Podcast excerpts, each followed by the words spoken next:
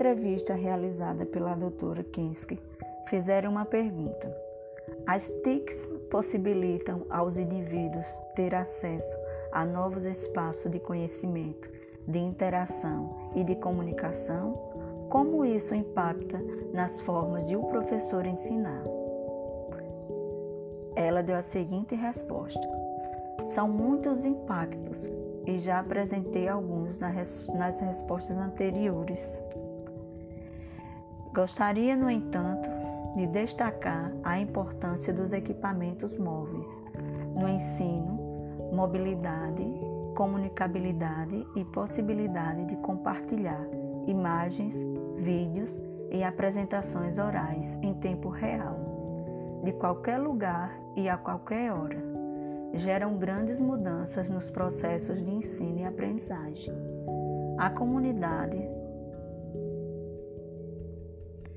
A comunicação, as trocas de informações e interações possibilitadas pelo uso de aplicativos, aplicativos móveis em situações de ensino viabilizam o desenvolvimento de projetos de aprendizagem em novas fases que desafiam positivamente os alunos para a aprendizagem.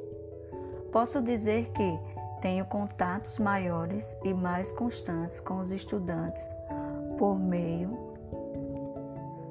dos dispositivos móveis. Eles tiram dúvidas, apresentam seus trabalhos, gravam ações ligadas à disciplina e as compartilham comigo e com seus colegas. O compartilhamento em tempo real mobiliza os participantes e causa interações entre eles para oferecimento de comentários indicação de pontos de melhoria, aprofundamentos e esclarecimentos. A comunidade, turma, se movimenta com liberdade e todos conseguem aprender de forma consistente e participativa. Bom, aqui ficamos com mais um episódio e daremos sequência aos demais. Aguardo vocês.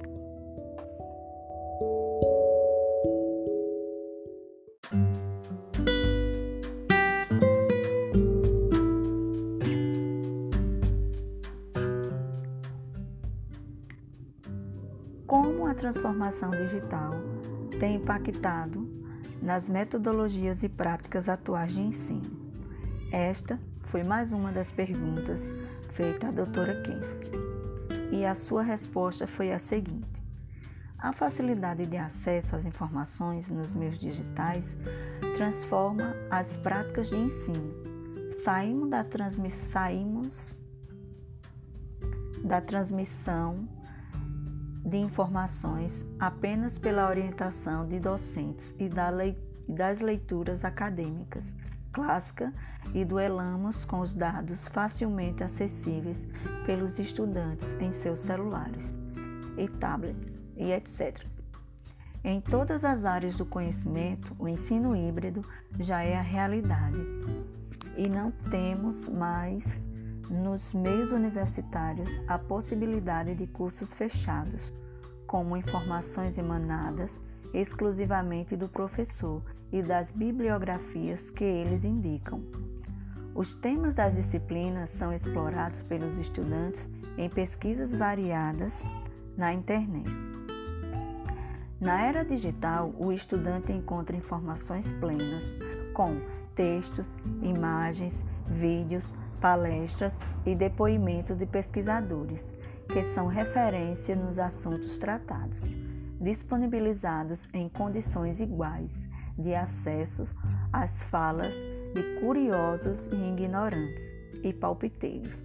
Os dados obtidos nessa consulta aberta nem sempre são confiáveis por diversas razões, mas se tornam verdadeiros para muitos estudantes, mais do que as informações trabalhadas pelos professores. Há necessidade de que as práticas docentes levem aos estudantes ao desenvolvimento da capacidade de análise crítica dos dados acessados e saiba diferenciar as informações de suas origens. criar formas de contextualização permanente por meio de, de diálogos, por meio de diálogos e trocas comunicativas entre todos. Para isto é preciso a adoção de metodologias ativas de ensino que levem à participação dos estudantes no processo de ensinar, aprender em um ambiente aberto à reflexão, comunicação e colaboração.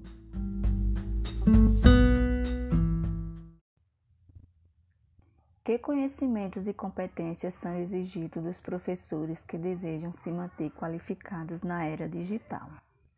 Essa foi uma das perguntas feita à doutora Kensky, e esta foi a sua resposta. A ênfase na formação de docentes não deve ser somente para o domínio de conhecimento e o uso das tecnologias. É preciso aprender a desenvolver formas mais comunicativas de ensino, como, por exemplo, oferecer oportunidades de compartilhamentos de informações e troca de opiniões, criar ocasiões para que os estudantes possam refletir criticamente sobre o que leem em livros, revistas e acessam na internet sobre determinado tema. O modelo educacional orientado pela cultura digital contemporânea deve ser flexível. Quanto mais atender aos ritmos individuais de aprendizagem dos estudantes e buscar desafios que sejam significativos para eles, melhores serão suas condições de sucesso. Processo de aprendizagem em redes formada por professores e alunos são viabilizados pelas mídias digitais. Eles possibilitam trocas comunicativas e compartilhamento e a informação de equipes para a compreensão dos conteúdos problematizados e encaminham para movimentos de reflexão e discussão, ação e avaliação contextualizados e a busca de novos saberes. A evolução dos meios e aplicativos digitais e a busca cultura e busca cultura decorrente do seu uso, ampliando pelos estudantes, vão exigir que professores de todos os níveis estejam em permanente processo de formação.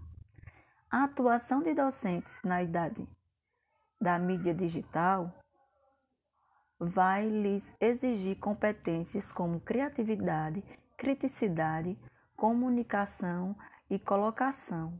As atuações em redes digitais auxiliam esses processos formativos, trocas de parcerias entre docentes e estudantes, pessoas e instituições das sociedades comprometidas, ao mesmo tempo de conhecimento e ação resulta em aprendizagens mais significativas que beneficiam a todos os envolvidos.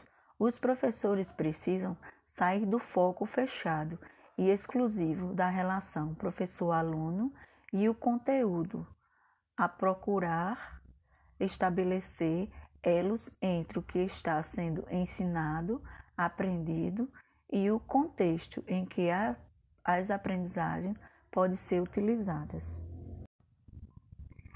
Os sucessivos avanços tecnológicos têm refletido nas formas de ensinar e de aprender. Qual é o papel do professor e dos alunos nesse contexto? A doutora e pesquisadora Kensky responde o seguinte: o principal papel do professor é o de ensinar.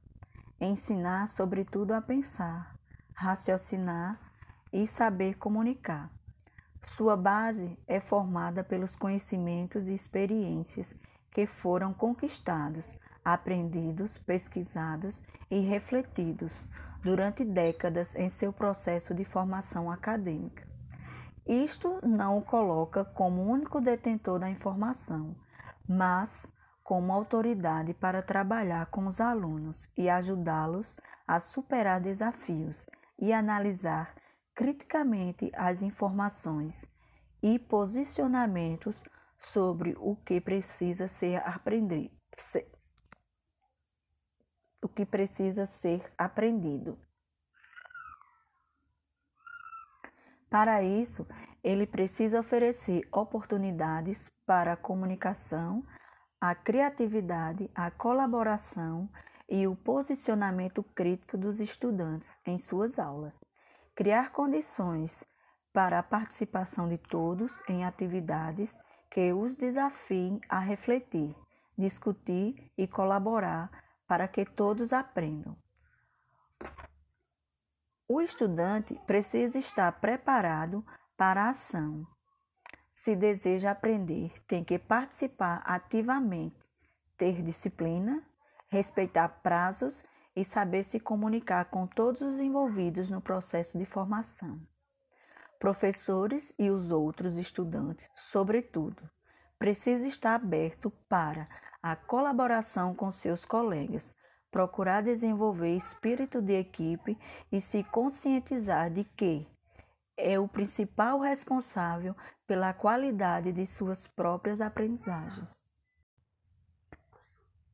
Em uma de suas muitas entrevistas, foi perguntada à doutora Kinski o que é fazer educação na era digital. E ela responde: Antes de tudo, é compreender e respeitar as diferenças entre as culturas e os contextos e, sobretudo, as pessoas.